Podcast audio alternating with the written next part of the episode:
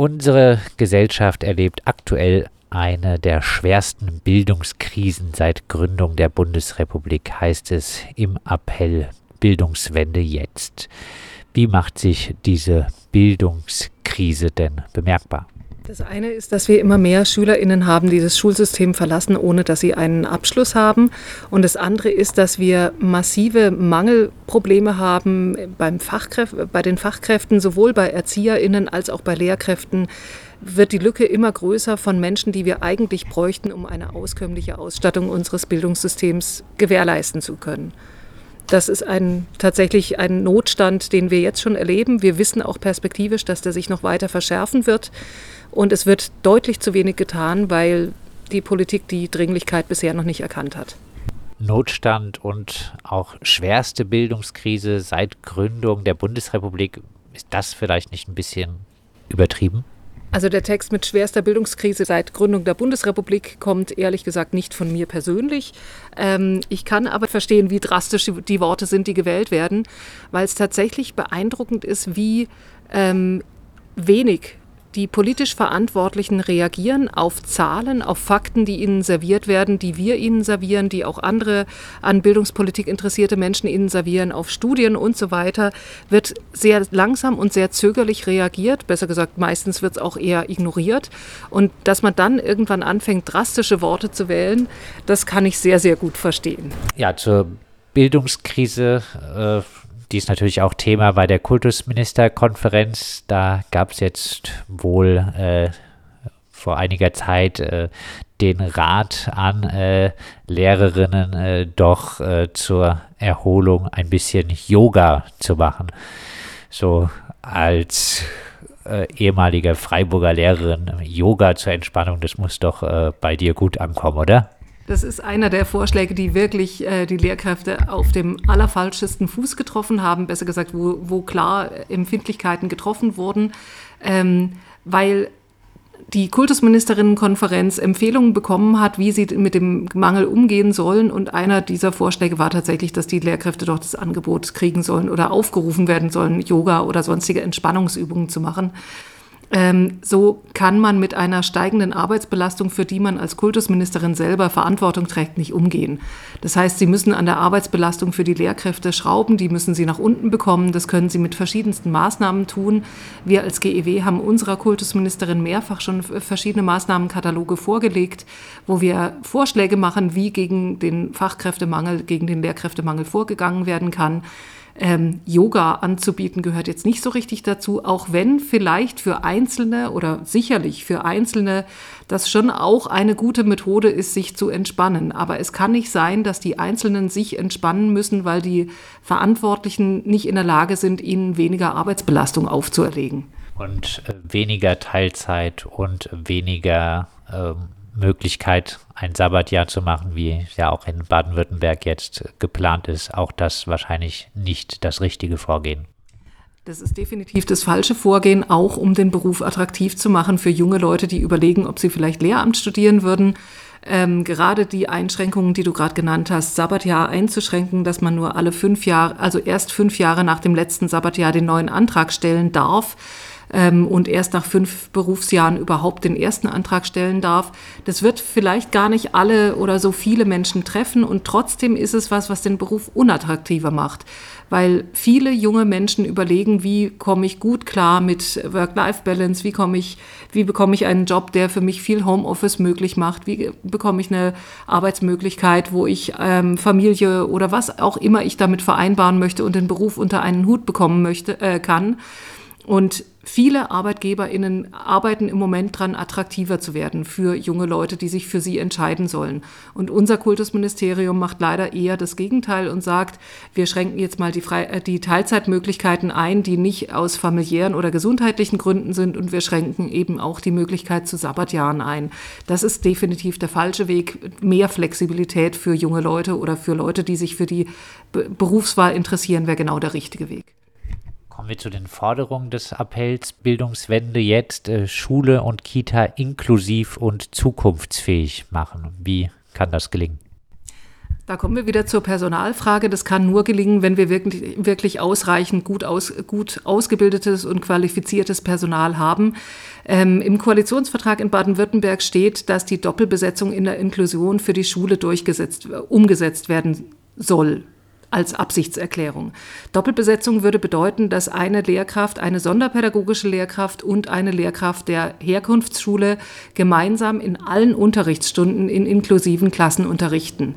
Die Realität ist davon weit entfernt, weil wir deutlich zu wenig Sonderpädagoginnen haben und weil viel zu wenig Stunden zugewiesen werden für Kinder, die einen sonderpädagogischen Förderbedarf haben und inklusiv beschult werden. Das heißt, so kann Inklusion gar nicht gut gelingen oder nicht richtig gelingen. So können die Lehrkräfte nicht allen Kindern in den inklusiven Klassen ähm, gerecht werden und arbeiten sich wirklich auf, weil sie eben ständig an ihrem Anspruch scheitern. Und so wird auch der Bildungsanspruch der Kinder, die in inklusiven Klassen ähm, unterrichtet werden, leider eben nicht komplett umgesetzt. Weder der von den Kindern mit sonderpädagogischem Förderbedarf noch der von den anderen Kindern. Zweite Forderung, Ausbildungsoffensive für Lehrerinnen und Erzieherinnen. Was beinhaltet diese Forderung? Das eine ist, dass wir wissen, dass in Baden-Württemberg in den nächsten wenigen Jahren 40.000 ErzieherInnen allein für Kindertagesstätten fehlen. Das heißt, da braucht es eine massive Ausbildungsoffensive. Da könnte auch das Land zum Beispiel noch mal deutlicher und mehr in ähm, praxisintegrierte Ausbildung investieren. Das ist die Methode, mit der in den letzten Jahren mehr Männer und mehr andere Menschen noch für den Erzieherinnenberuf in, interessiert werden konnten und geworben werden konnten, indem von Anfang an Ausbildungsvergütung gezahlt wird und sie sich nicht die Ausbildung durch selber finanzieren müssen.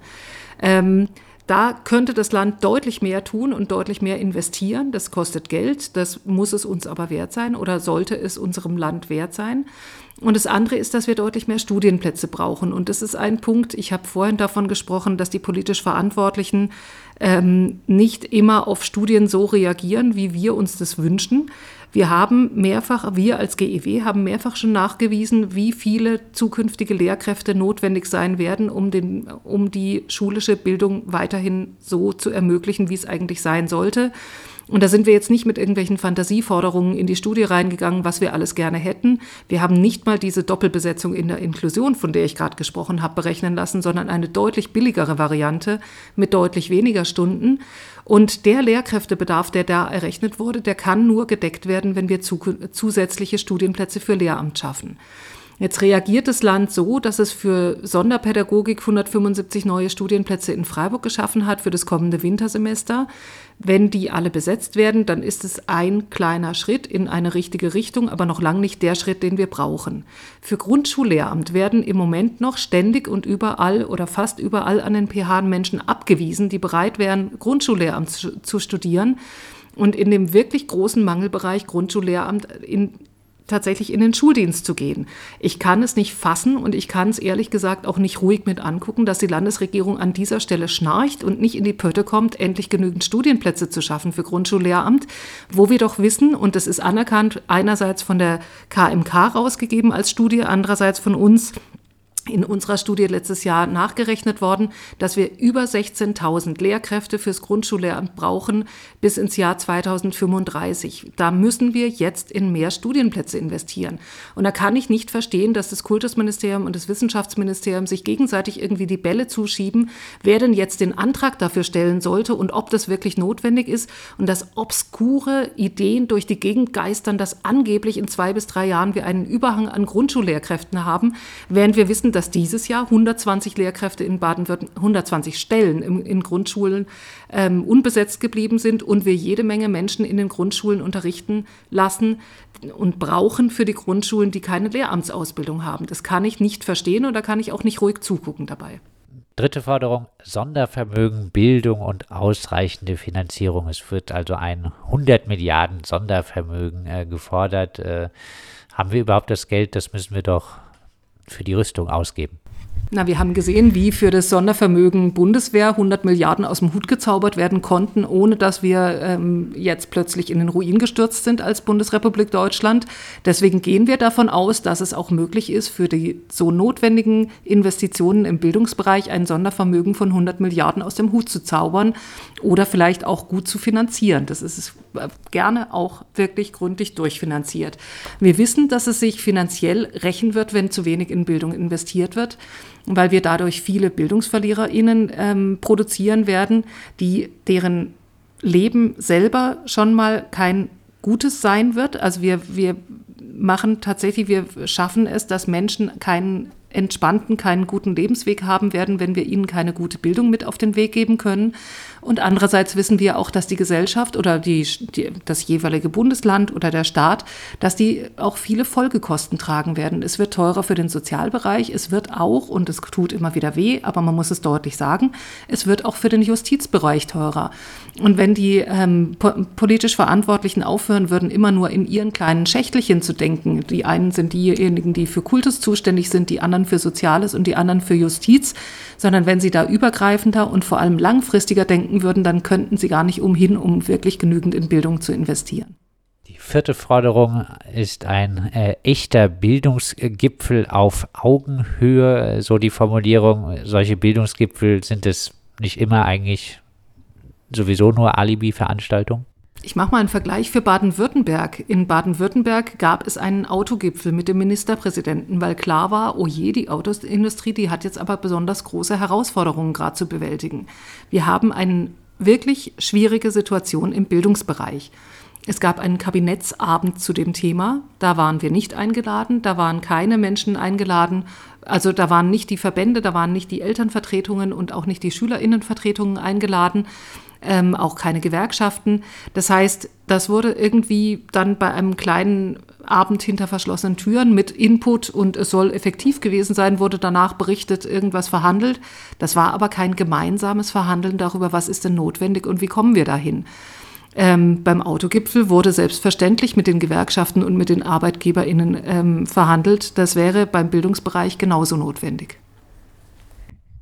Ja, die Forderungen beziehen sich ja auch auf Bundesebene, natürlich aber äh, Bildung ist Ländersache, äh, auch äh, viel auf die Landesebene. Ihr habt jetzt in äh, dieser Woche Ministerpräsident äh, Kretschmann von der GW eine Plakette für 50 Jahre äh, Gewerkschaftsmitgliedschaft überreicht. habt ihr denn abschließend die Hoffnung, hier in Baden-Württemberg mit den Forderungen durchzudringen? Also wir haben nicht nur herzlichen Glückwunsch gesagt zu 50 Jahren GEW-Mitgliedschaft, sondern wir haben natürlich auch ähm, überbracht, an welchen Stellen wir uns ganz besonders große Sorgen machen und an welchen Stellen wir große Wünsche, und zwar dringende Wünsche haben im Bildungsbereich. Es war aber tatsächlich ein vertrauliches Gespräch, von daher werde ich daraus jetzt nicht zitieren. Aber wir waren uns einig, dass besonders die frühkindliche Bildung und die Grundschulbildung ein Schwerpunkt sein müssen in den nächsten Jahren, weil dort die Grundlagen gelegt werden für Bildungserfolge oder eben auch Bildungsmisserfolge. Und wenn wir da zu wenig Geld in die Hand nehmen, dann können wir es wirklich schwer ausbügeln in den höheren Klassen oder im höheren Alter. Und die Grünen gehen ja in die meisten Wahlkämpfe mit dem Slogan Auf den Anfang kommt es an, der in der Bildung einfach auch stimmt. Also wenn ich bei Kleinen schon viel Geld investiere oder möglich, möglichst gute Rahmenbedingungen schaffe, um auszugleichen, was sie vielleicht für Herausforderungen mitbringen von zu Hause und welche guten Voraussetzungen sie haben, ähm, dann können sie voneinander lernen, können sie gemeinsam lernen, können sie sich gut auf den Weg ins Leben machen. Wenn ich das aber verschlafe und wenn ich an der Stelle zu wenig Geld investiere oder zu wenig Geld in die Hand nehme, dann wird es im Nachhinein teurer und wir werden, ich habe es vorhin schon mehrfach gesagt, wir werden wirklich viele Menschen als Bildungsverliererinnen ins Leben schicken. Und es macht die Menschen unglücklich, die Bildungsverliererinnen sind. Und es macht meistens auch ihre Umgebung nicht besonders glücklich, weil sie nämlich Strategien überlegen müssen, wie sie irgendwie durchs Leben kommen. Und das sind nicht immer die ähm, Strategien, die wir uns wünschen, wie jemand durchs Leben kommt. Das sagt Monika Stein, Landesvorsitzende der GEW Baden-Württemberg. Am Samstag äh, findet ein bundesweiter Aktions Tag statt. Bildungswende jetzt und mehr Infos gibt es unter bildungswende-jetzt.de. In Freiburg geht die Demo um 5 nach 12 am Europaplatz los.